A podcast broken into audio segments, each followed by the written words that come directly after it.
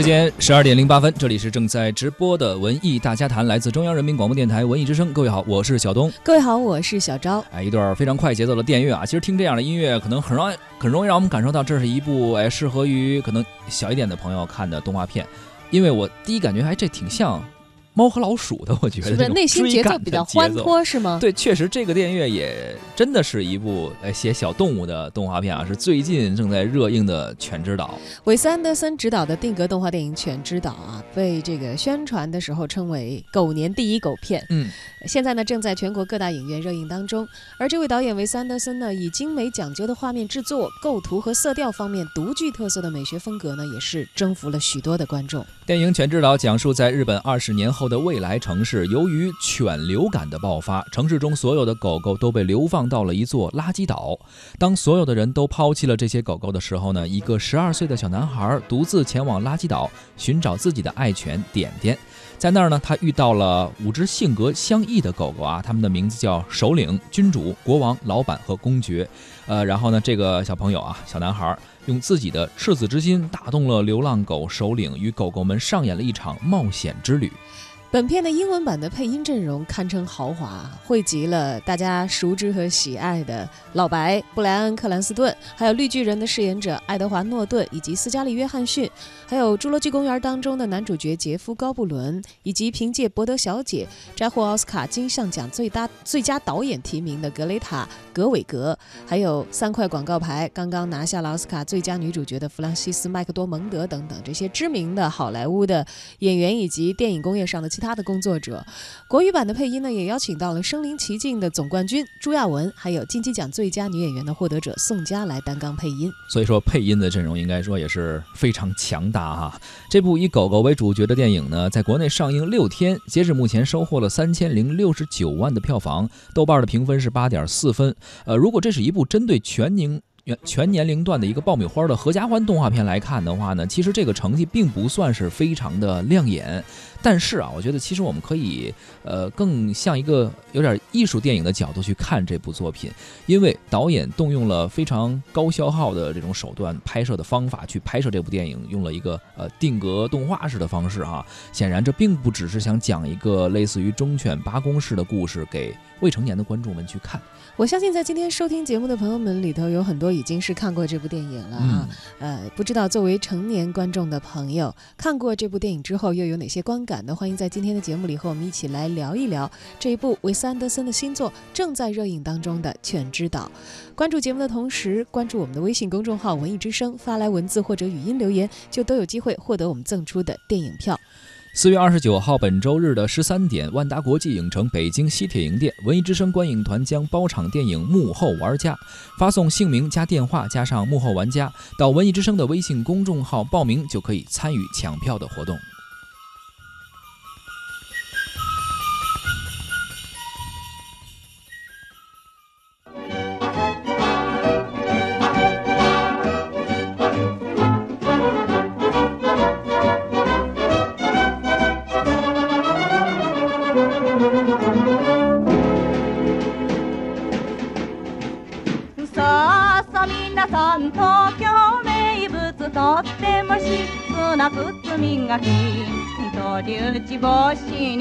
胸当てズボンの東京出社ボーイ僕の好きなあのお嬢さん。今日はまだ来ないけどきっと彼女は来てくれる。あ雨の降る日も風の日も。さあさ皆さん僕が磨けばどんな靴でもよく光る。あシュッシュシュッシュシュンあシュッシュシュッシュシュン愉快な靴磨き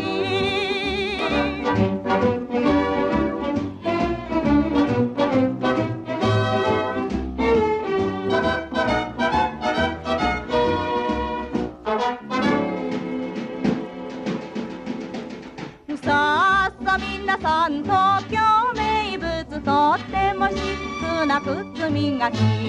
源氏のネクタイを大きな口笛と東京出社員ボーイ。赤い靴のあのお嬢さん。今日もまた銀村か。きっと土産チョコレート。あ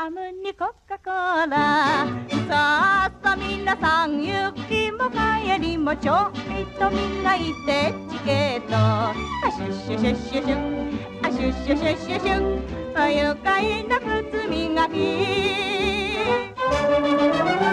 您正在收听的是《文艺之声·文艺大家谈》，今天咱们关注到的是动画电影《全知道》。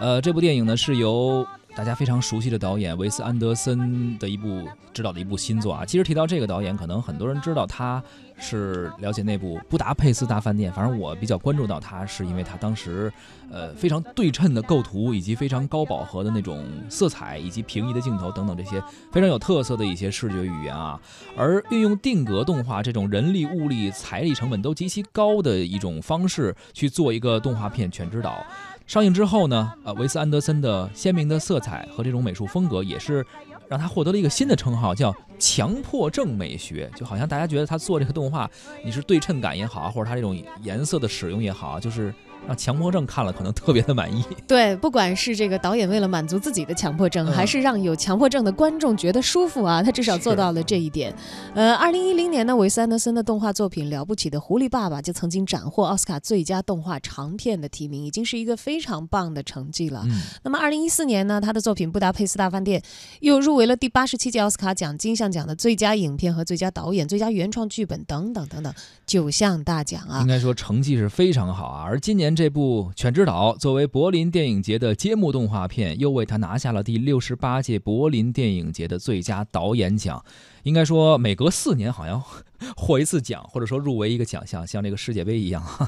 非常热门的一个导演啊，没错而且啊他的这个创造力也由此可以看出来是处于比较丰沛的时是期。，而且这位导演他是学哲学的，哲学专业的，不知道跟这个有没有关系啊？就是他的动画风格跟他学的哲学专业，而且他在一开始的时候就用字幕去提示了，说所有的犬吠都被翻译成了英语，而人类则用日语，并且没有字幕。这样的一种设定，这样的设计，可能让观众自然而然的就会在观影的时候站在狗狗的视角上。也有观众对于这样的设计表达了惊叹啊，说这部电影好像不是我走进影院之前想象的那种动画片儿。嗯，之前没有看到过这种狗和人的交流是不用语言的，而且有日语也有英语，而且有一部分翻译没有一部分是没有翻译，的语。言不通，而且有的有字幕，有的没字幕。嗯，还有观众表示，看完以后其实更想把这部电影呢推荐给成年的观众来看。是，现在很多导演啊，其实做动画片的时候，不像原来我们认为好像动画片应该给小朋友看的，他们真的可能是适合一些成年人去观看，然后引发一些思考。用动画这种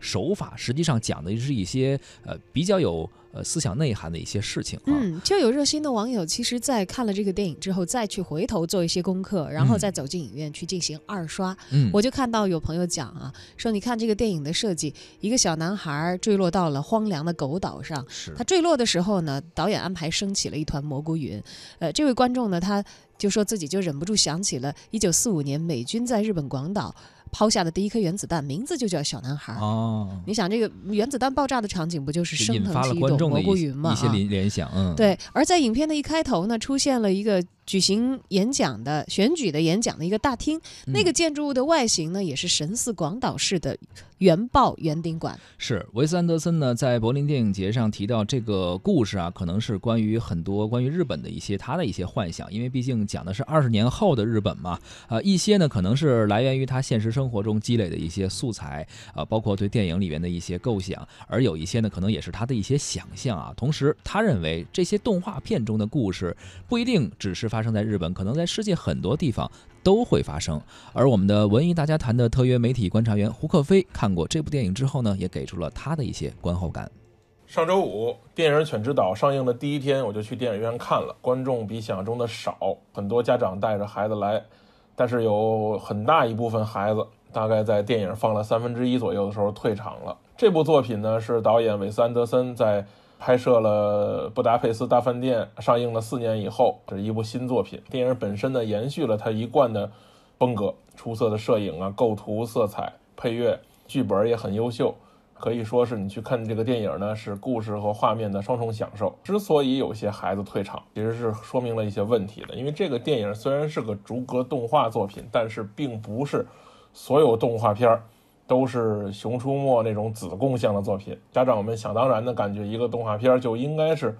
全年龄的、老少咸宜的、人畜无害的。这种想法有点单纯了。因为这两年越来越多的一些成人向动画作品的出现，慢慢改变了这些家长的一些认知。动画片有以它特有的表现方式和触及真人表演触及不到的一些形式，其实做了很多成人向的尝试。比如说我们之前接触的《大鱼海棠》啊，包括《大护法》呀，包括《大圣归来》，我觉得都不是简单的子宫向作品。导演本身呢，在零九年就拍摄过一部这种类型的动画片《了不起的狐狸爸爸》，那两部呢是有异曲同工之妙的，都是充满了童真，但也同时充满了隐喻的成人动画作品。《犬之岛》这部动画片呢，除了同声传译的部分以外，其他部分呢只有狗说话有字幕，而人说的台词是没有字幕的。尤其是他们在用日语表示的大部分的台词是没有字幕的，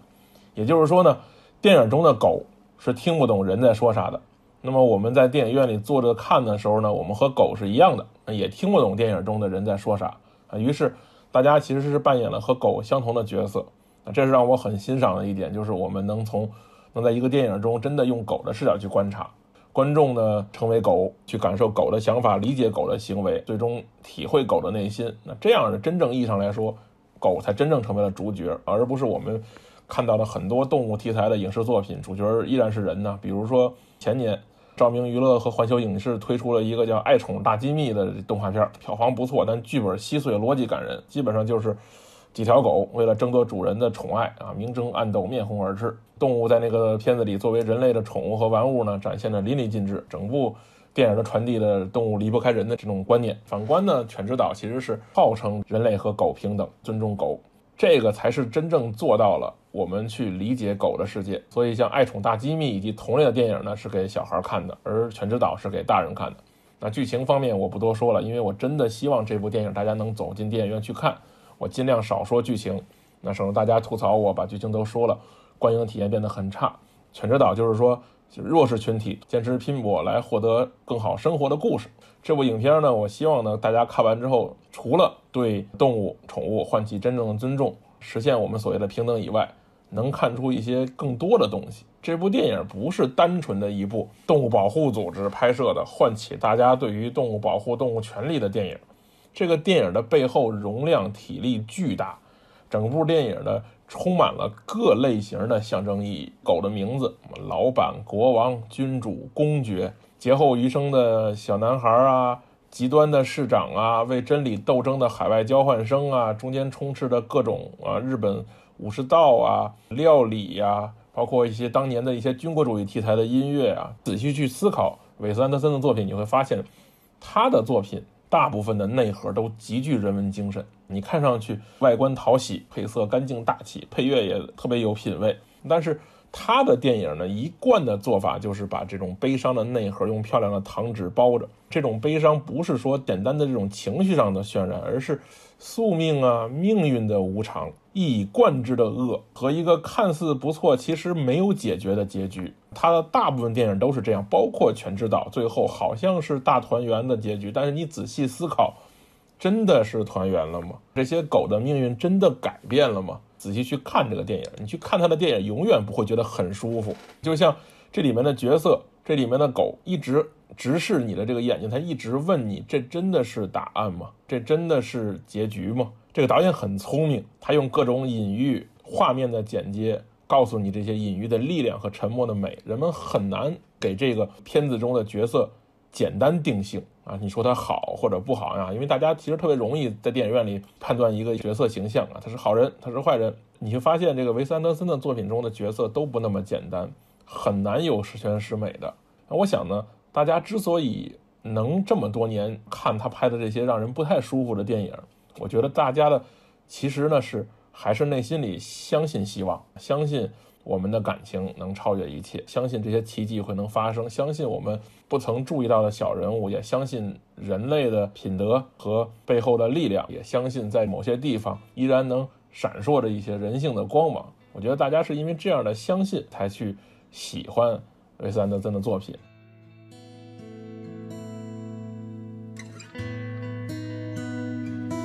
我是谁？怎么又撕掉腿？和你去奔跑，多远我都不累。我吃饱没？偷偷猫摇摇尾，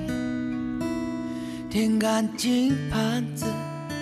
骨头别浪费。我会跟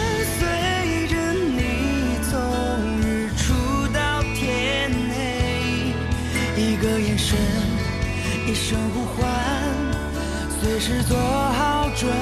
备。我会牢记你身上熟悉的气味，把你的笑放在心上，不管天南地北。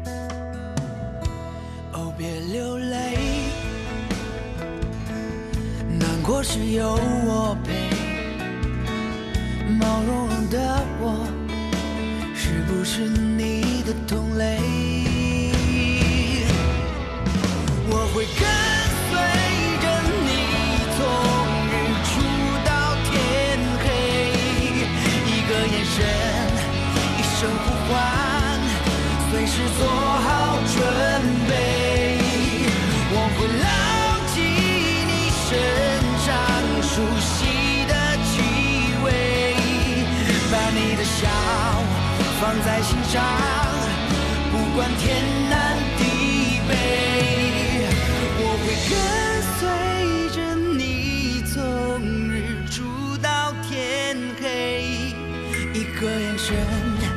一声呼唤，随时做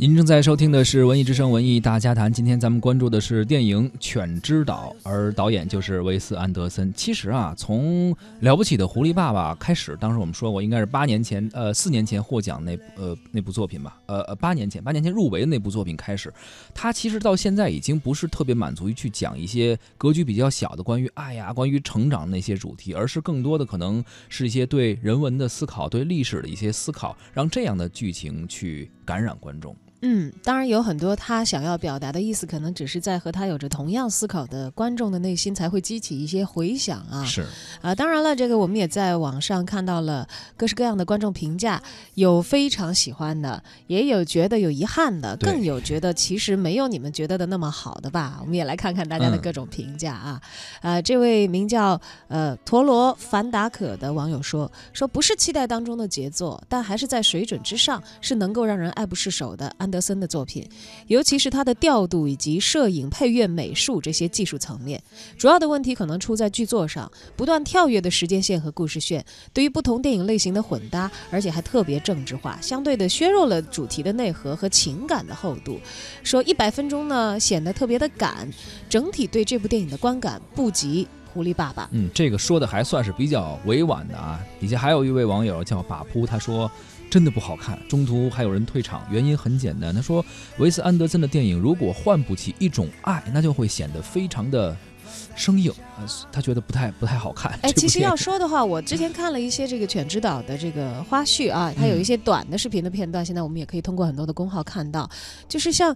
机械感这个事情，是我感觉很明显的。嗯，因为大家知道定格动定格动画它是这样咔咔咔咔咔，帧数比较少。对，咱们正常看电影，一般应该是电影应该是二十四帧嘛，所以你看的相对流畅一些。而定格动画可能没有这么高的帧数，就确实有点卡顿。而且它的那个呃音乐，其实大家仔细听的话，因为现在我们听到的是金志文的一个推广曲，是可能跟电影的配乐不太一样。而在刚开始的时候，我们听到那个节奏感非常的强烈的，嗯你听到有很多的鼓点啊、节奏排布的那个音乐，其实能够感受到这部电影在音乐制作的水准上非常之高。但是你就感觉什么呢？有很多时候那个画面上，不管是狗狗还是人物的动作，它就是卡着那个一个一个一个一个的重音点，这样咔咔咔咔咔咔。对，这定格动画确实是挺不容易拍的。从技术的层面来说，首先你大的环境背景，你先要建一个模型。这个建模不像现在咱们非常熟悉的什么 CG 那种电脑建模，那个真的用鼠标，当然那也很不容易。但是比如你做错了，手工的做对出来一些东西，好歹你要电脑的话，可以 Ctrl Z 去 undo 重复去做，但是手工那个真的是一点一点的细节，这只是建一个背景，一个一个环境啊，你还再去做人物，特别是这里边有这么多的狗，形象还还都不一样，还有那么多狗上面的一些毛毛发等等，定格动画真的很不容易拍，然后你要一帧一帧的去拍。拍下图片，然后最后给大家再合成一块儿，所以我们看到的可能只是短短的一个几十秒的镜头，但它可能要做很久。对，像其中其实这个电影有一个广受好评的片段，当然也有人说这个哎那个寿司的片段到底是在这个主线里头起什么作用呢？嗯，说好像是一个副线情节，也有人觉得不太有必要。做寿司嗯啊、但是据说导演这个找了真正的寿司师傅，然后来学习他的动作，做这一段的动作设计，到最后成型，那个画面只有四十五秒钟，但用了半年以上。